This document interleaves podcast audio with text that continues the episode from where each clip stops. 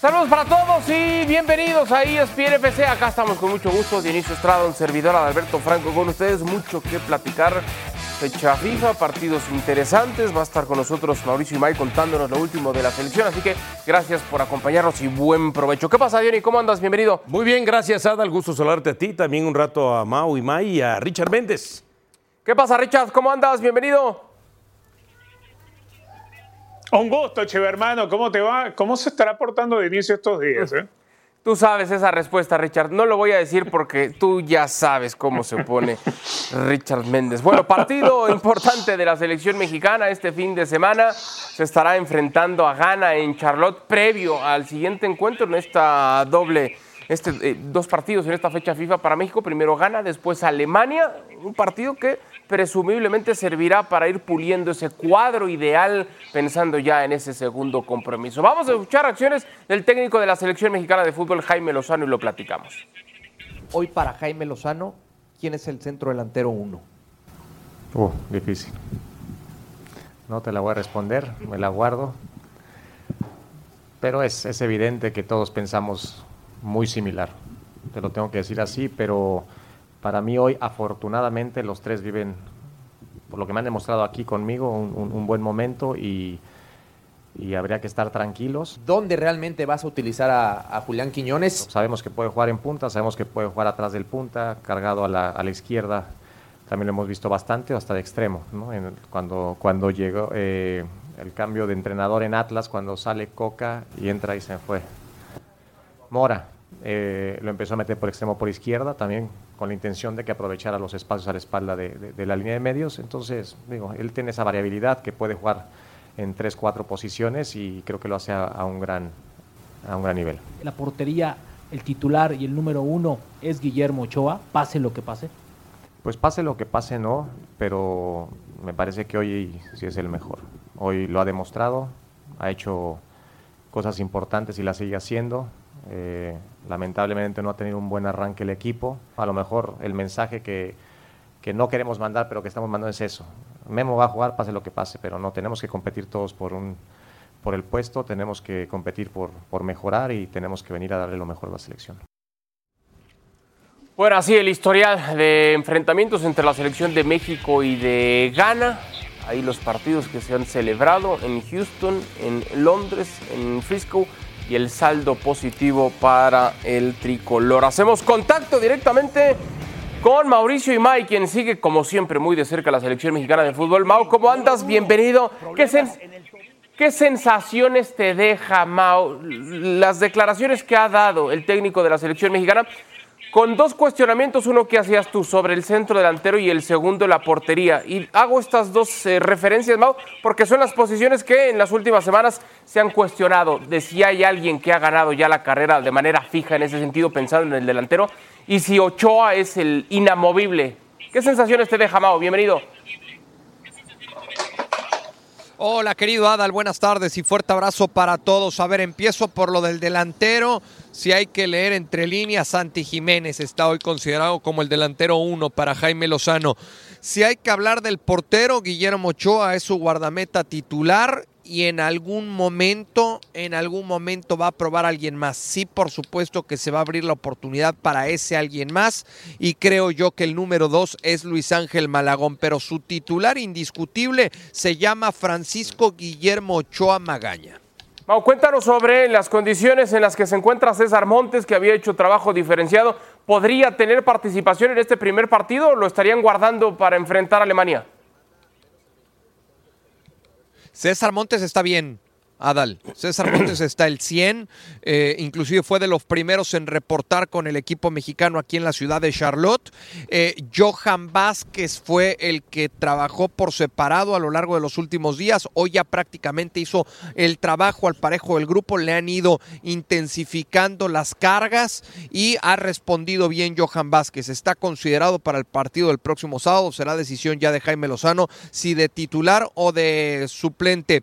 Y la última que tiene que ver con un lesionado, Víctor Guzmán hoy por, la hoy por la mañana abandonó el hotel de concentración, causó baja y ha regresado a su equipo Rayados de Monterrey. En el saludo, Mau, con mucho gusto, por supuesto. A ver, eh, hay que definir en el tema de esta fecha FIFA, cuando estamos hablando que se va a enfrentar a Ghana y a Alemania. Mucha gente piensa que es una fecha FIFA donde el técnico puede experimentar demasiado. No sé si compartas conmigo. La próxima fecha FIFA de noviembre es una fecha FIFA oficial para lo que será lo de la Nations League, el arranque, ¿no? ¿Se puede dar el lujo de experimentar o tiene que empezar a trabajar con, los, eh, con la selección o con el once titular pensando en la fecha FIFA de noviembre? Abrí, abrí ya el, eh, la comunicación también para que nos escuchen nuestros compañeros que no están en el estudio. Te mando un fuerte abrazo, eh, Diony. A ver, al final estos son partidos de preparación y, mientras sean partidos de preparación creo que ahí se le abre el margen al técnico para eh, probar hasta cierto punto entendiendo que el trabajo de Jaime Lozano es evaluado fecha tras fecha, sobre todo por, por un sector eh, de propietarios, por un sector de la prensa, pero, pero también los directivos que están al frente de esta selección la tienen muy clara. Bueno, vamos a, vamos a hacer eh, las correcciones necesarias. Tuvimos una falla ahí en la comunicación con Mauricio y Mike, que nos está dando todo el reporte. Bueno, ahí está lo de, lo de Johan trabajando entre algodones, lo de Víctor Guzmán, que entonces esa lesión de y no, le da, no le da para más. Y dejando en claro que Ochoa es inamovible, ¿no? No me gusta que sí te de, ¿por qué razón sí te de, decantas? Estableciendo perfectamente lo de Ochoa. Sí. ¿Y por qué del otro lado no te decantas para decir quien tú quieras, ¿eh? Sí. Quien tú pienses, si es Santi o si es Raúl o si es el propio Henry Martin, para ponerle eh, nombre al lugar número uno de delanteros Claro. de la selección. En su momento, eh, el, el Tata Martino le puso nombre. Es el número uno Raúl Jiménez, que después pasaron muchas cosas. En el camino es otra cosa. Pero si hubiera sido bueno que se decantara. ¿Por qué? Porque yo soy de los que pienso que si él busca, cuando vemos estos números, una estrategia de competencia interna, el que de pronto él diga, Santi Jiménez es el número uno.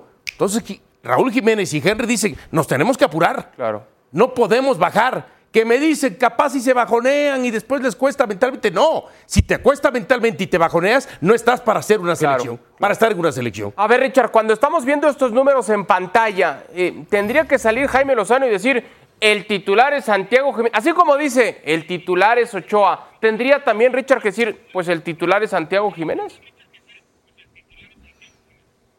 A ver, la lógica apunta hacia eso, que el Chaquito debería ser el dueño del lugar, pero a ver, eh, si lo vamos a comparar por cómo se refiere a Memo Ochoa, Memo tiene la jerarquía que hoy no tienen los otros arqueros de la convocatoria de la selección mexicana y eso pesa a la hora de una concentración. Ahora, eh, en cuanto al ataque, ciertamente uno, si nos guiamos por el momento fútbol, por el momento en donde está la competencia, tiene que ser Chaquito Jiménez.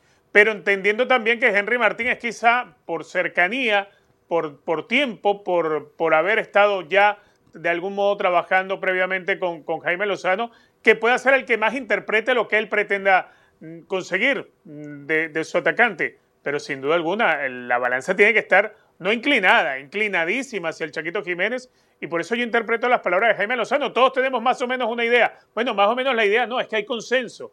El lugar de centro delantero en la selección mexicana tiene que ser de Chaquito Jiménez, no hay más. Pero te hubiera gustado que le pusieran nombre a ese número uno. A mí sí Claro, me hubiera gustado. a mí también. A mí sí, me hubiera gustado. Sí, claro, claro, totalmente, totalmente, totalmente. Ahora, lo importante en todo esto es que Jaime Lozano, sea, sea con Chaquito Jiménez o con el que sea, ya de, a partir del partido con Ghana, ya hay que ir entendiendo una base de 11 titulares. Una base de 11 titulares que debe haber por lo menos 7, 8 jugadores que van a ser los fijos que deberían repetir contra Alemania.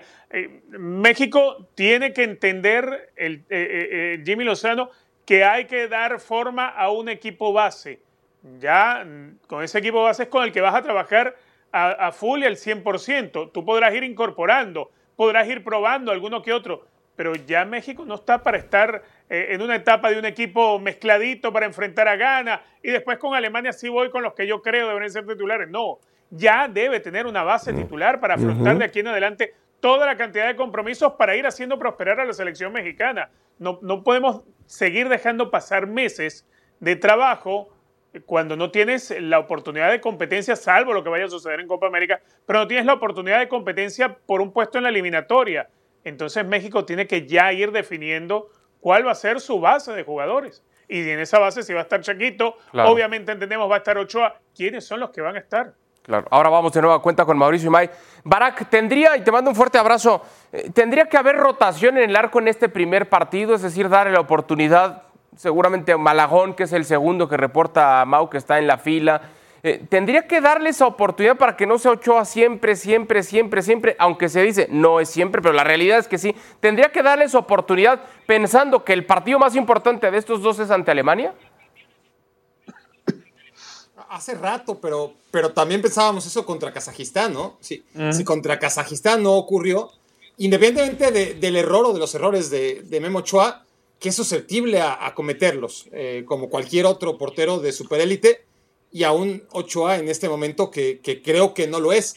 Pero para estándares del fútbol mexicano, el tema es que si el técnico en contra de Kazajistán, en un escenario idéntico en el que había dos partidos de fecha FIFA, contra un rival mucho menor comparado con lo que puede ser Ghana, es decir, aún entendiendo que Ghana es menor que Alemania, pues Ghana es un sinodal mucho más importante y, peligroso. Tiene a, a futbolistas de élite, ellos sí de superélite, ¿no? Cu- Cuando hablamos de Jackie Williams, cuando hablamos de Kudus, cuando hablamos de Lamptey, cuando hablamos de Thomas Partey. A ver, eh, no es un equipo como para escondernos debajo de la cama, pero, pero sí es un equipo que tiene muchos futbolistas que ya quisiera tener el fútbol mexicano. ¿Y qué tienes? Un portero que, que es a prueba de todo, ¿no? De, de- de grandes salvadas, de, de heroicas actuaciones cada cuatro años, pero también de, de- de errores que, que ni siquiera abren la puerta a, que otros futbolistas puedan tener el roce, ¿no? El roce, esto es lo que se pide. Cuando, es, es verdad que cuando Malagón tuvo la oportunidad cometió un error inolvidable. Era un momento en el que tenía que dar un golpe sobre la mesa y, y por el contrario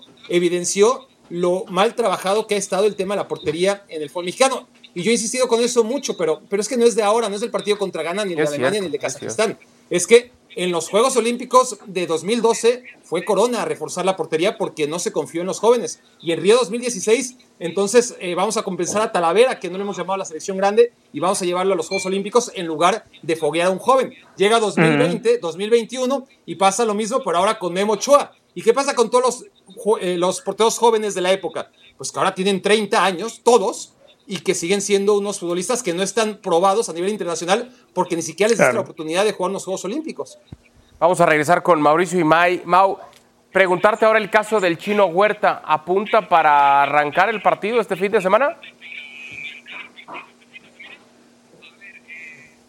Yo creo que contra, yo creo que contra la selección de Ghana lo va a intentar así Jaime Lozano, con el Chino Huerta por izquierda y con el Chucky Lozano por eh, derecha.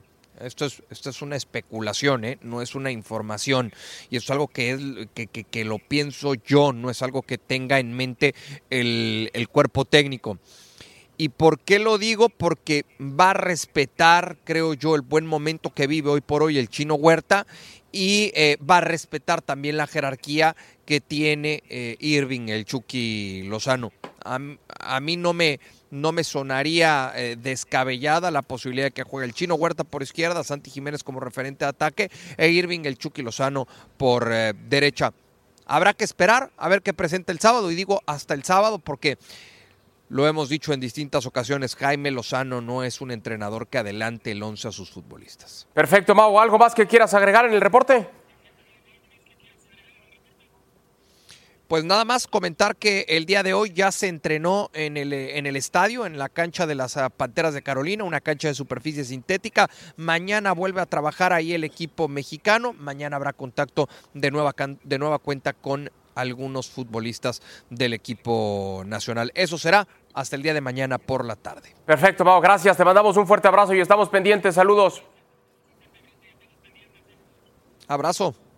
También comentaba Jaime Lozano Dioni que, a diferencia de los partidos anteriores, ya estaría buscando, y se lo platicaba Mauricio Imay, ya estaría buscando un equipo ideal. A ver, no tratar de hacer, no le quiero llamar experimentos, pero, no, no dar oportunidades. Contra eh, Uzbekistán. y pero el otro este, eh, se me va el eh, justamente el otro eh, la otra selección, pero en selección de tono menor. Sí. Hoy da la impresión que es una, a ver, es una selección entendiendo de que México y de que Alemania no está en su mejor momento, pero tampoco sabemos qué Alemania vamos a ver. Si la Alemania que perdió contra Colombia, si la Alemania que fue goleada por Japón, es Australia, o, o- o- el empate con la otra- exacto, Australia, o la Alemania que igual en partido amistoso dirigidos por Rudy Feller terminó ganándole a Francia 2 a 1. Ahora es la presentación eh, de Nagelsmann, ¿no? Entonces sí, debemos entender que de una fecha FIFA a otra, los rivales, por lo menos desde el ranking y del tema desde eh, la dificultad, son más hoy. Y Alemania no lo puedes descartar. Yo no quiero pensar qué va a pasar si Alemania se conecta en el partido contra México y Jimmy Lozano, como dice eh, Richard Méndez, no tiene ya una selección base para afrontar esos dos partidos y pone un equipo mixto y resulta que te golea. No, ¿Qué pero- va a pasar con ese grupo que quiere o que hoy se siente ofendido, como el de Orlegui, como eh, eh, eh, el grupo de Ricardo Salinas Pliego, porque le quitaron a Coca y dice, nos goleó Alemania con el gran Jimmy Lozano? A ver, Richard, seguramente, y eso es lo que insisto, nos comentaba en la semana Mauricio Imay en una charla que había tenido con Jaime Lozano, seguramente tratará desde este partido del sábado perfilar al cuadro base, el cuadro estelar, que muchos de ellos estarán repitiendo también contra Alemania. Le decía, no voy a cometer el error que cometí en los partidos anteriores de tratar de darle oportunidad a otros, ver caras nuevas. Acá creo que ya Jaime Lozano está entendiendo que tiene que encontrar al cuadro base, al cuadro estelar para jugar en los dos partidos de arranque, ¿no, Richard? Sí, a ver, yo creo que en, la, en la mente, en la cabeza de Jaime Lozano, el equipo ya lo tiene. Yo creo que ya lo tiene el equipo. Eh, quizá el haber jugado con Uzbekistán, el partido contra Australia, está bien, te permite eh, eh, ampliar convocatoria, te permite darle oportunidad a alguno que otro, pero ya llega el momento, y por eso yo, yo fijaba como, como primera impresión el partido del sábado contra Ghana. Ya de ahí en adelante tiene que existir esa base. Y yo confío en que está en la mente de Jimmy Lozano, que ya él tiene la idea de qué base de equipo quiere y quizá estará en algunas últimas audiciones con tres o cuatro elementos, pero la base tiene que estar. La base seguramente está ya estructurada y es hacia allá donde tiene que apuntar.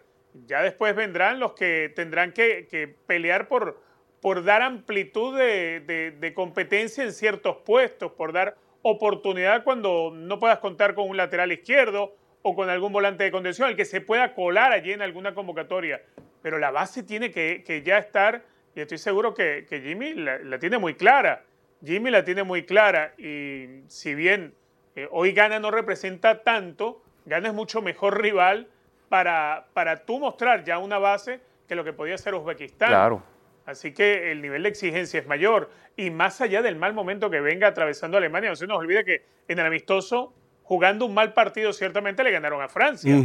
A ver, Barak. Y Alemania creo que empieza ahora un nuevo camino Sí. y va, va precisamente apuntando a hacer una selección sí, sí. que encuentre eso mismo que hoy debe tener ya el Jimmy Lozano, la base de un plantel titular. A ver, Barak, tú conoces muy bien a Dionisio, ya sabes cómo es. Todavía no hay crisis, pero la quiere inventar, ya está poniendo a dueños de equipos que van a poner presión, etcétera. ¿Tú ves ese, Es la información. ¿Tú ves ese riesgo que si no hay buenos resultados en este par de compromisos, entonces puede haber río revuelto otra vez al interior de la selección mexicana? Yo creo que, que, que- que ese río es revuelto por definición, naturaleza y no va a cambiar nunca.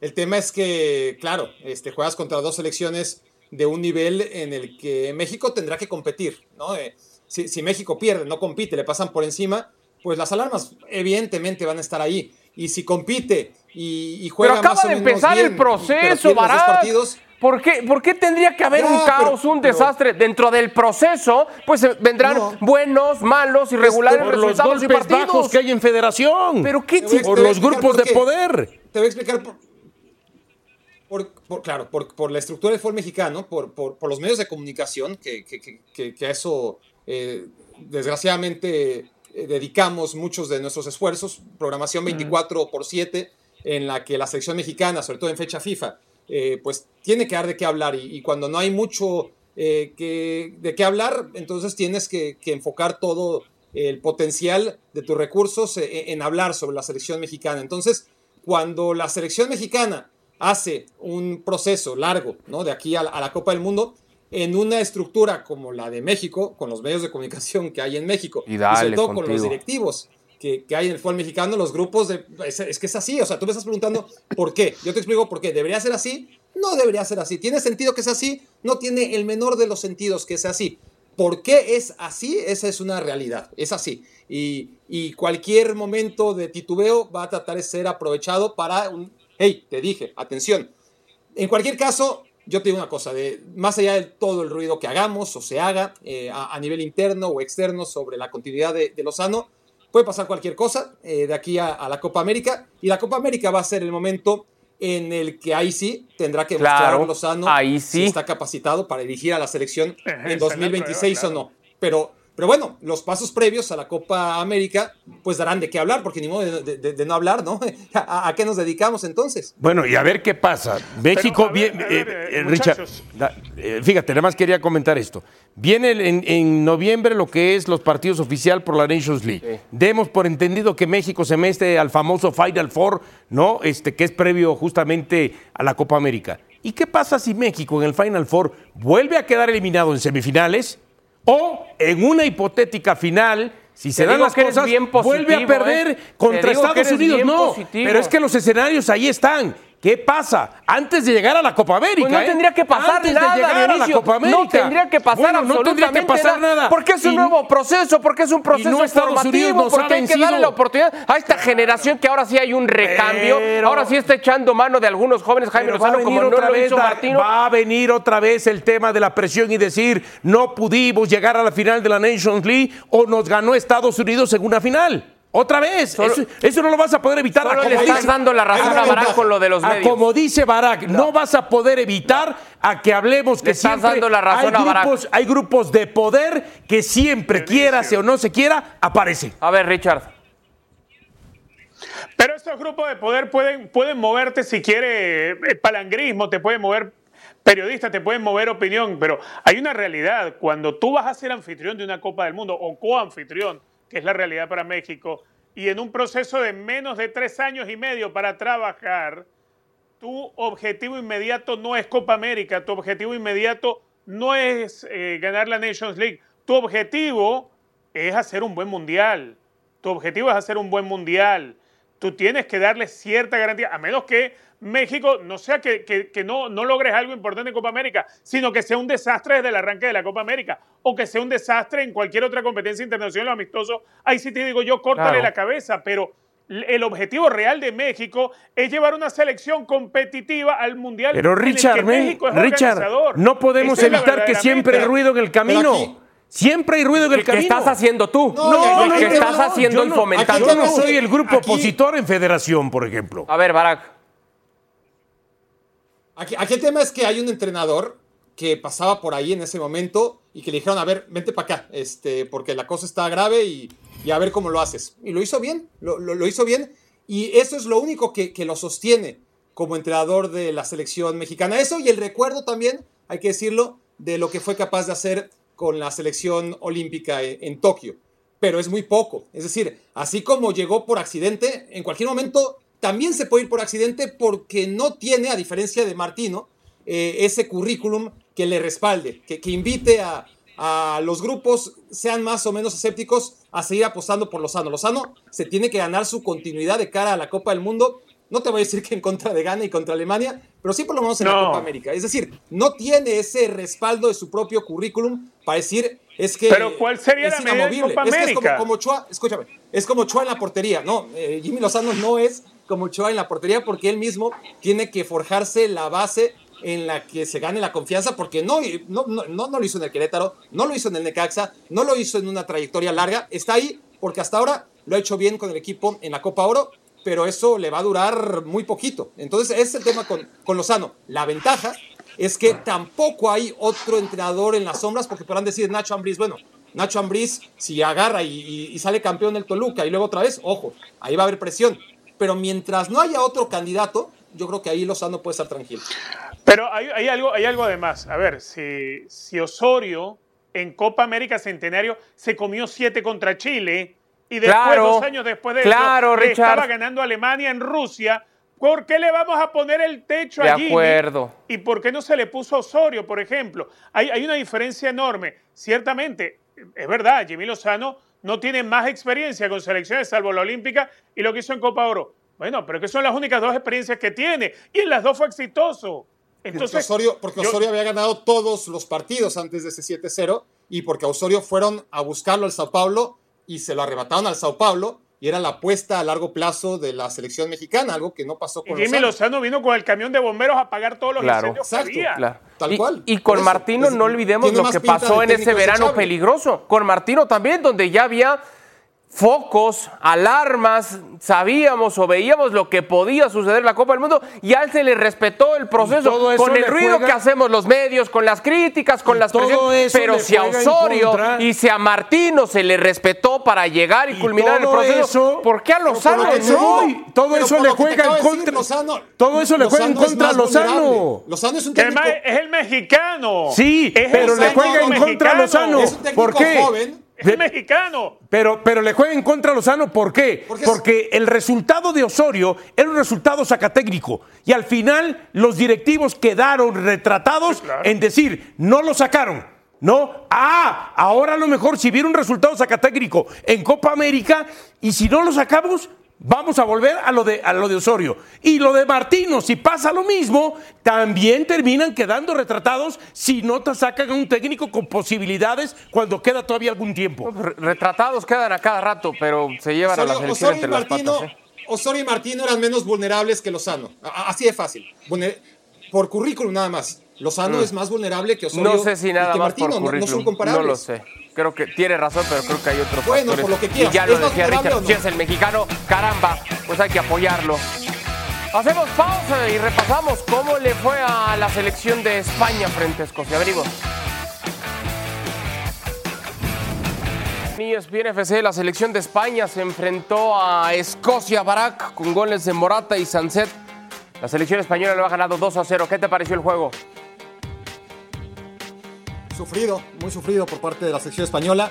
Eh, con suerte también, protegida por el VAR con el gol de McTominay en el segundo tiempo. Es cierto que Escocia no salió a, jugar en la primera parte. Vimos el partido espeso que hemos visto desde la época de- del Bosque, pasando por Lopetegui, de La Fuente, eh, antes Luis Enrique. Lo mismo de siempre con una selección española que, que ante equipos que se cierran le cuesta mucho trabajo. Alguna de Morata, esta es la que le anulan a un golazo de McTominay. Me parece que protegen en exceso ahí a, a Simón. Hay un fuera de juego, sí, pasivo. No creo que haya intervenido en, en lo de Unai Simón para no reaccionar ante un golazo de McTominay.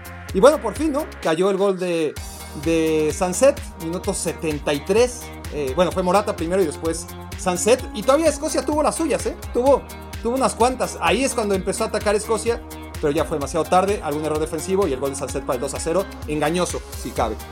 Y terrible el error por parte de Heike Dioni que termina regalando esa pelota y, le da tres puntos que eran importantísimos a la selección española pensando en poder clasificar y necesita otros tres más. Si gana su próximo partido, el domingo ante Noruega, estará Dioni clasificado a la próxima Euro. Sí, recordar que pasan dos de cada grupo, los dos primeros, y dentro de este grupo A, por supuesto, uno piensa que Escocia tendría que aprovechar, hoy tiene 15 puntos, España llegó este, a 12, tiene también un partido menos, entonces este, estarían asegurando su pase a lo que es ya la siguiente fase ¿no? de, la, de la Eurocopa, ¿no? en este caso. ¿Te deja dudas, Richard, la manera en la que termina ganando España, pensando justo en lo que decía Barack hace rato, ¿no? Las grandes presentaciones que ha tenido España en el pasado, etcétera. ¿En la actualidad te deja algo de dudas esta selección española a pesar de estar cerca de conseguir el boleto? A mí no me deja duda. Lo que de pronto cuesta eh, es, es lo que se demora ese, esa gen- ese, cambio generacional en la selección española. Eh, hoy uno ve un buen partido relativamente de Gaby, por ejemplo. Eh, quizá Oyarzábal yo esperaba un poco más de él, esperaba un poco más de Miquel Merino. Hay jugadores que todavía les cuesta mucho asentarse, pero después eh, la llegada de Oyan Sanset que, que en cierto modo tiene un premio al gol a lo que viene haciendo en las últimas semanas. Sanset desde hace rato en el Atlético uno lo ve y dice, este es un jugador hecho para la selección española y para triunfar. Y hoy es, un partido donde disputa algunos minutos y es el encargado del, segundo gol.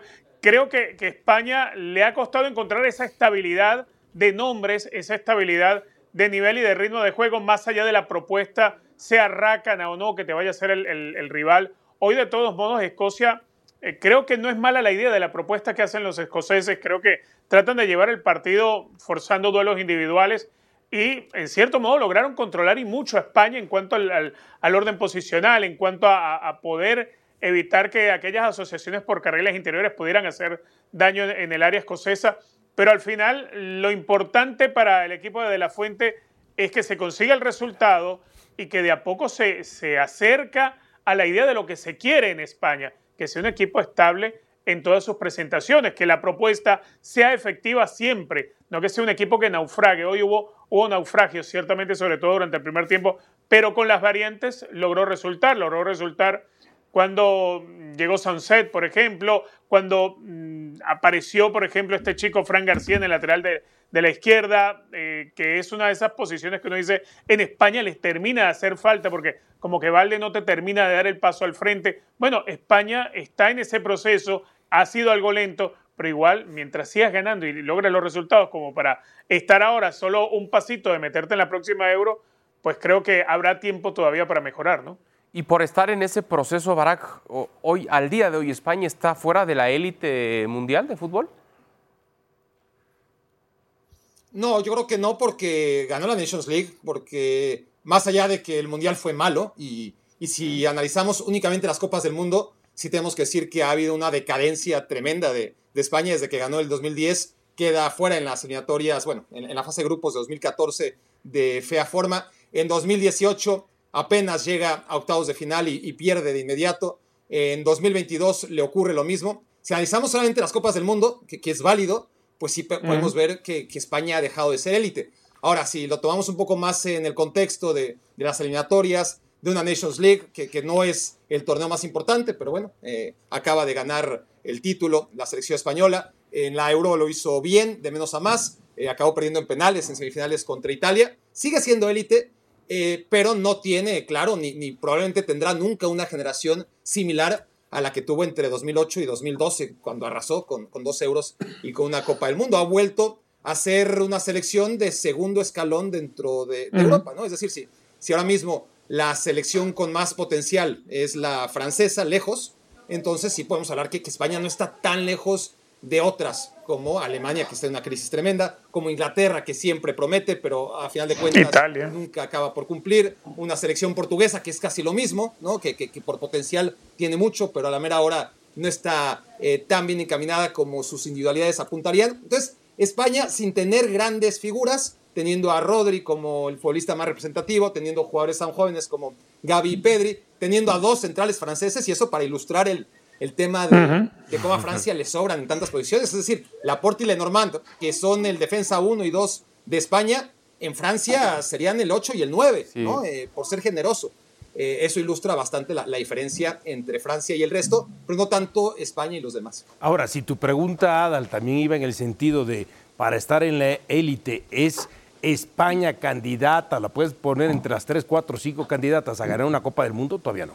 Todavía no sé, yo estoy contigo. Entre los temas extracancha y este cambio generacional, sí, yo también lo veo fuera. Repasamos lo que ocurrió en el duelo entre Chipre y la selección de Noruega. Sorlot marcaba así a los 33 minutos de partido. El disparo había ahí un ligero desvío. Al final la pelota terminaba en el fondo de las redes y el que iba a aparecer en par de ocasiones Erling Holland, el delantero del Manchester City, iba a conseguir doblete marcando al 65 y al 72. Este, Diony, el 2 a 0, la media vuelta de Erling Holland. Sí, un Erling Holland que por supuesto se hace presente con su selección, una selección que eh, vamos a ver si para lo que será eh, la próxima edición de la Copa del Mundo también, con 48 selecciones, alcanza a meterse, porque este fue un jugador de los grandes ausentes en la última Copa del Mundo que se realizó en Qatar. Lógico, y veíamos el tercero también de Haaland y después Arnés al 81 cerraría la cuenta. Así está el grupo A con Escocia a la cabeza, 15 unidades, seguido de España que tiene 12. Noruega con Erling Holland se queda con 10 puntos en el tercer peldaño luego de esta victoria 4 a 0 sobre Chipre. Hacemos pausa, pero no se despegue de ESPN FC. Cuando regresemos estaremos analizando el partidazo que promete el Países Bajos ante Francia. Venimos.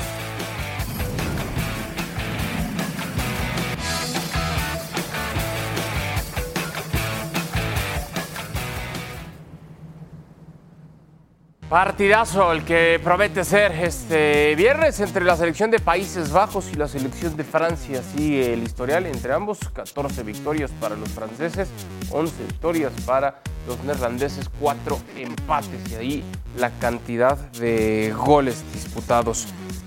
¿Qué tan parejo, qué tan disparejo ves este partido, Barak?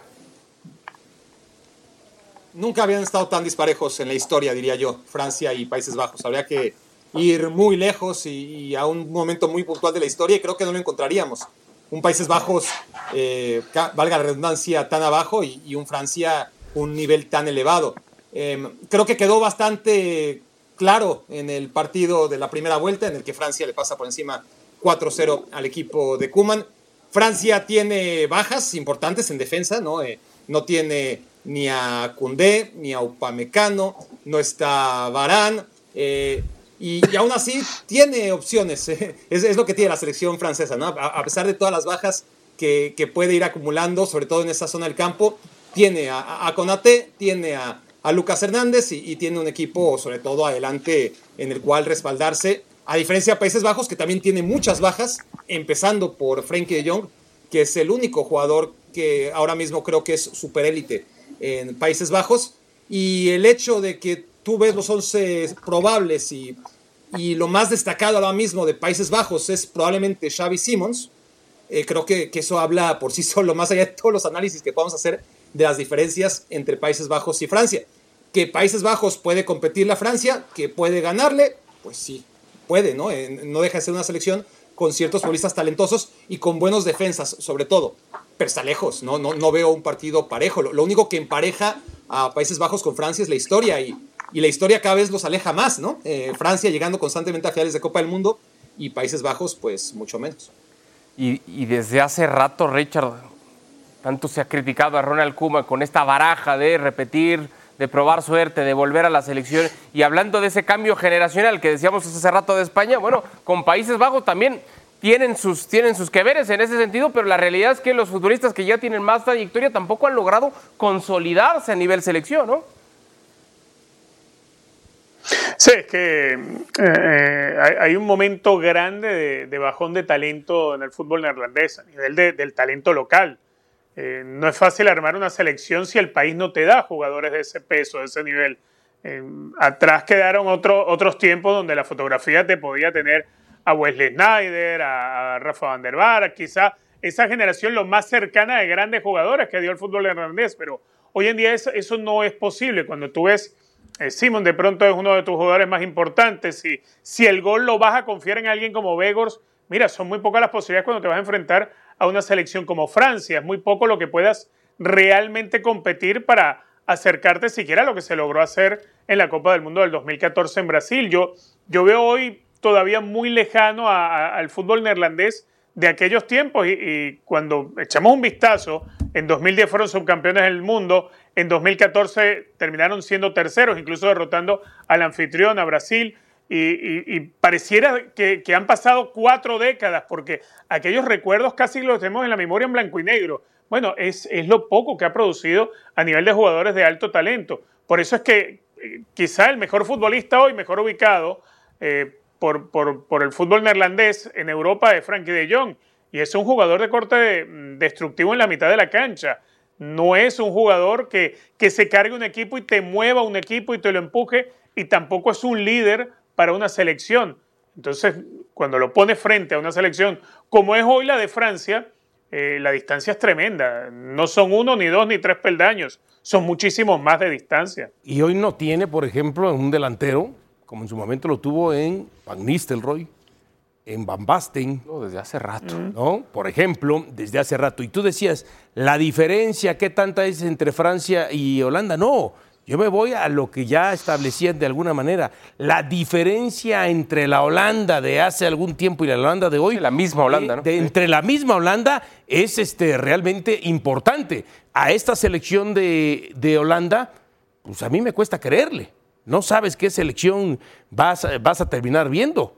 ¿No? Y lo vimos en la última Copa del Mundo. Quizá teniendo más argumentos para hacerle más partidos a Argentina, le dio hasta miedo enfrentar a Argentina. Y cuando lo tuvo, que lo termina alcanzando en el resultado, pues le dio miedo hasta ganar ese partido.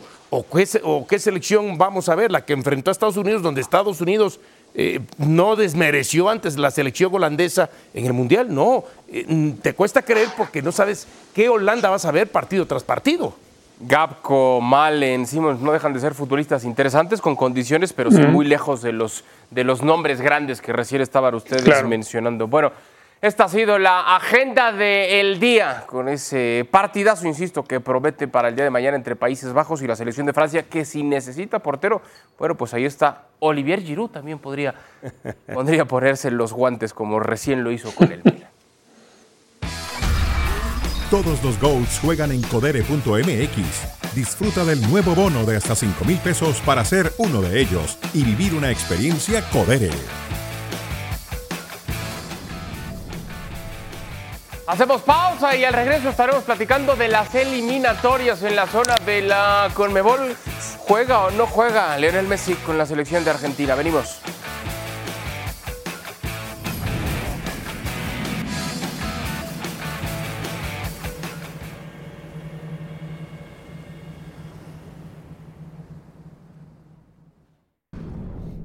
De regreso de Niños, bien FC, partido al momento la selección de Colombia está derrotando 2 por 1 a Uruguay. Mateo Uribe y James Rodríguez con un golazo marcaron por Colombia. Oliver han hecho lo propio con la selección charrúa. Destaca el duelo entre Bolivia y Ecuador, Argentina, Paraguay, Chile, Perú y ese partido entre Brasil y la selección de Venezuela. A ver, Richard, ¿qué tendría que hacer el técnico Scaloni con un Lionel Messi que ya no ha no tendrá la oportunidad de jugar playoffs con el Inter Miami, ya se sabe, pero que ha venido con este tema de lesión, lo ha estado arrastrando, habrá que dosificarlo.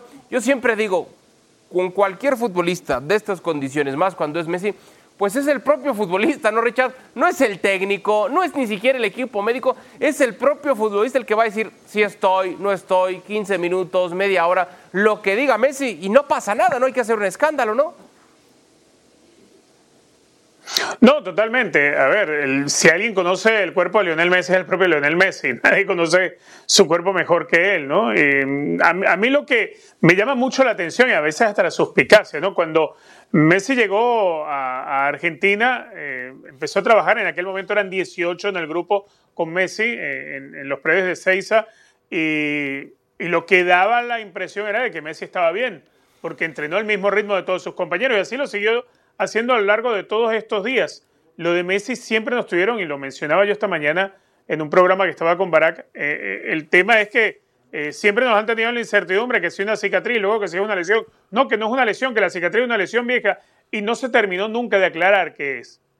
Lo cierto es que Messi tiene mucho tiempo que no juega a ritmo competitivo, pero porque estaba en la MLS, porque no estaba jugando partidos en la MLS, en, recién reapareció en el último partido ante Cincinnati, y hoy Argentina goza no solamente de, ser el equipo campeón del mundo, es el plantel que tiene hoy Lionel Scaloni con, con jugadores como Julián Álvarez, con lo que ha crecido y se ha desarrollado, con, con, jugadores como Rodrigo de Paul que recién volvió en la Liga Española.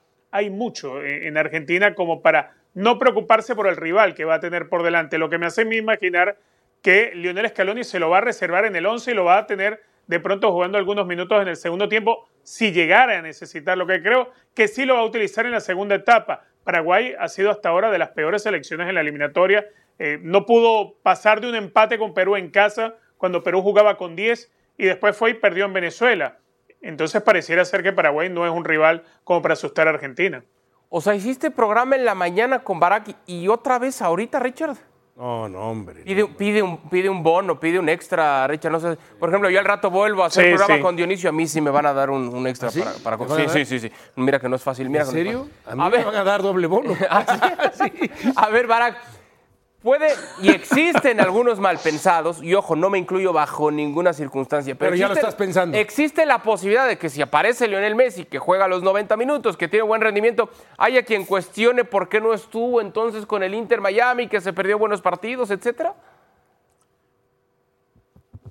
Sí, pero a ver, cuestionamiento siempre va a haber y sobre todo una figura tan polarizante como la de Messi. Yo creo que no procede este escenario. Me cuesta trabajo pensar que esté para jugar los 90 minutos.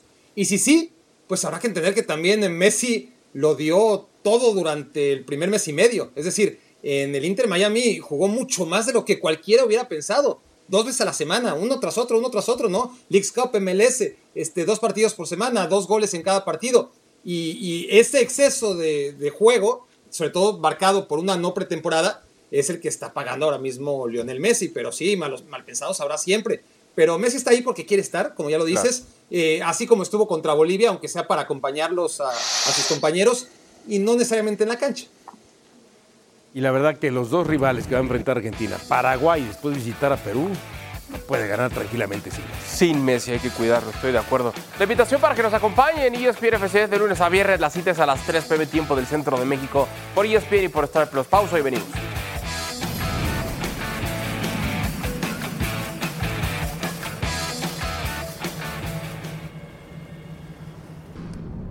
Antes de despedir esta edición de ESPN FC, Sandro Tonali y Nicolo Saniolo han abandonado la concentración de la selección italiana por ser investigados por la participación en, una, en supuestas apuestas ilegales. Barak, ¿qué opinas? Increíble, lo que pasa en Italia no salen de una, entran a otra. El tema es que solamente en Italia se persiguen estas cosas. Lo- Los, dopings del fútbol salen todos de Italia. Eh, la deducción de puntos o, o los descensos cuando eh, se necesita No los retes, eh, vienen de no Italia. los Solamente en retes, Italia porque se persiguen encontramos, estas cosas. encontramos en otro lado. A nombre de Richard Méndez, de. Dionisio Estrada y de castiga Feber. Soy Adal Franco, gracias. Esto fue ESPN FC. Hazlos, Barak.